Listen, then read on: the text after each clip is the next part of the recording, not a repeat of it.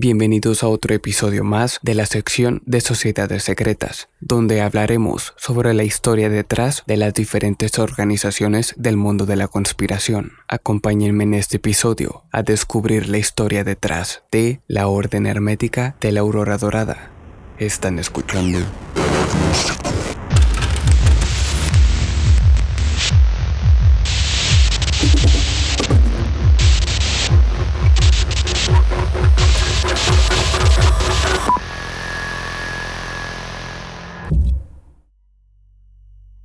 La sociedad secreta mágica más influyente de los tiempos modernos, la Orden Hermética de la Aurora Dorada, fue fundada en 1887 por tres masones ingleses, William Wynne Westcott, Samuel Liddell Mathers y William Robert Woodman. Según la historia de su origen, Westcott había encontrado un manuscrito cifrado en una librería de Londres que contenía los rituales de una sociedad secreta mágica, junto con una dirección de contacto de un adepto alemán de la sociedad. Así que se puso en contacto con el adepto y recibió la constitución de la Orden Hermética de la Aurora Dorada. Aunque esto tiene algo de verdad, los orígenes reales de la aurora dorada son más complicados. El manuscrito cifrado realmente existió, pero las cartas de Fraulein Sprengel, el supuesto adepto, se conoce que fueron torpes falsificaciones escritas por alguien con poco conocimiento de la lengua alemana. La teoría más probable es que el manuscrito cifrado provino de Kenneth Mackenzie, quien murió en 1886 y cuyos papeles masónicos terminaron en manos de Westcott.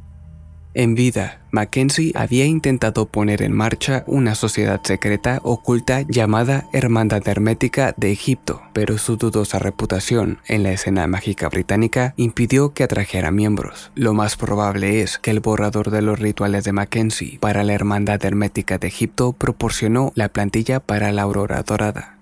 La Orden Hermética de la Aurora Dorada pronto se convirtió en la principal sociedad secreta oculta en Gran Bretaña, y este éxito se atribuyó a varios factores. A diferencia de las sociedades secretas masónicas de la época, la Aurora Dorada admitía tanto a mujeres como a hombres. Sus ceremonias eran espléndidas y dignas, y ofrecía un curso completo de instrucción en la teoría y práctica del ocultismo.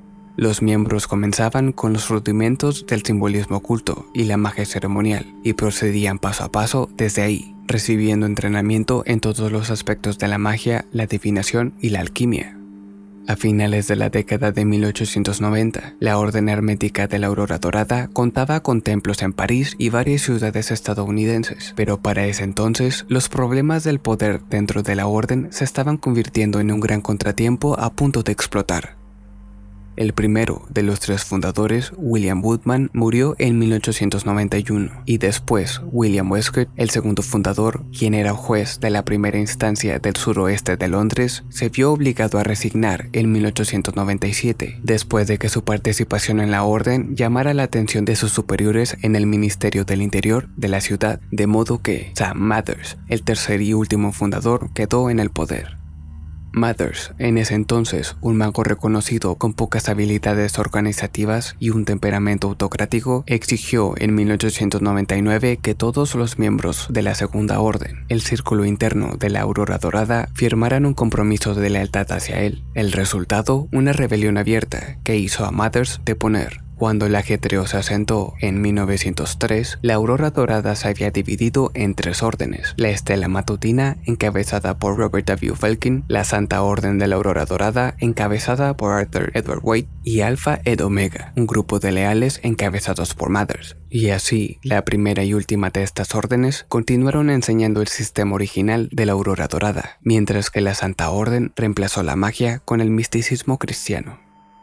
En 1914, Wade clausuró la Santa Orden y al año siguiente comenzó una nueva organización, la Fraternidad de la Rosa Cruz.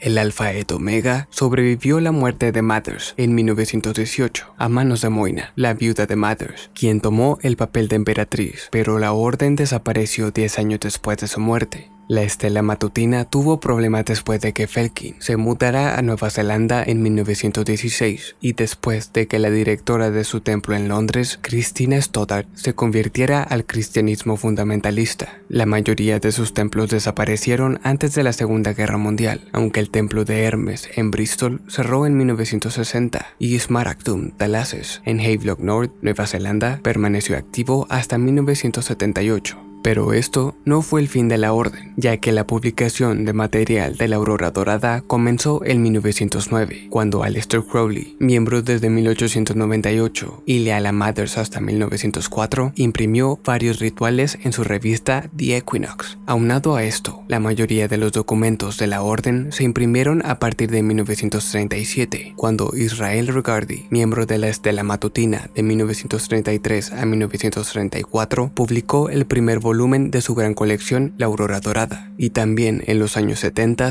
varios templos independientes de la Aurora Dorada surgieron en diferentes partes del mundo occidental. Y gracias a esto, para finales del siglo XX, existían más de una docena de órdenes de la Aurora Dorada.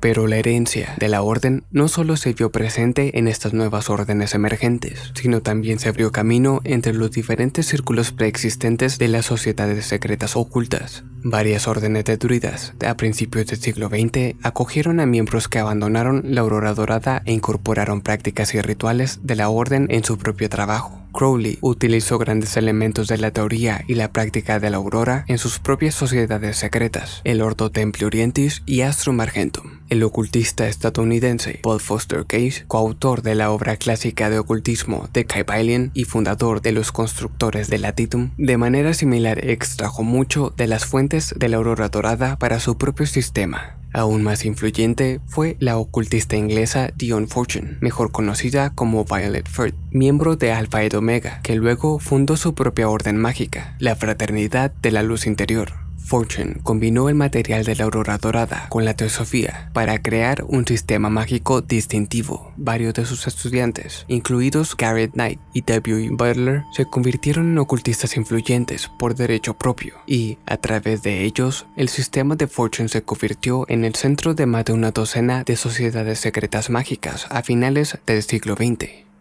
En el resurgimiento del ocultismo de finales del siglo XX, el sistema de la aurora dorada fue sin duda la tradición más influyente del ocultismo en el mundo occidental. La filosofía y las prácticas básicas de la magia de la aurora dorada siguen siendo fundamentales para más de la mitad de todas las sociedades secretas ocultas activas hoy en día en Europa, América y Australasia. ¿Ustedes habían escuchado sobre esta orden secreta y sus diferentes ramas? Gracias por escucharme. Mi nombre es Sam y esto fue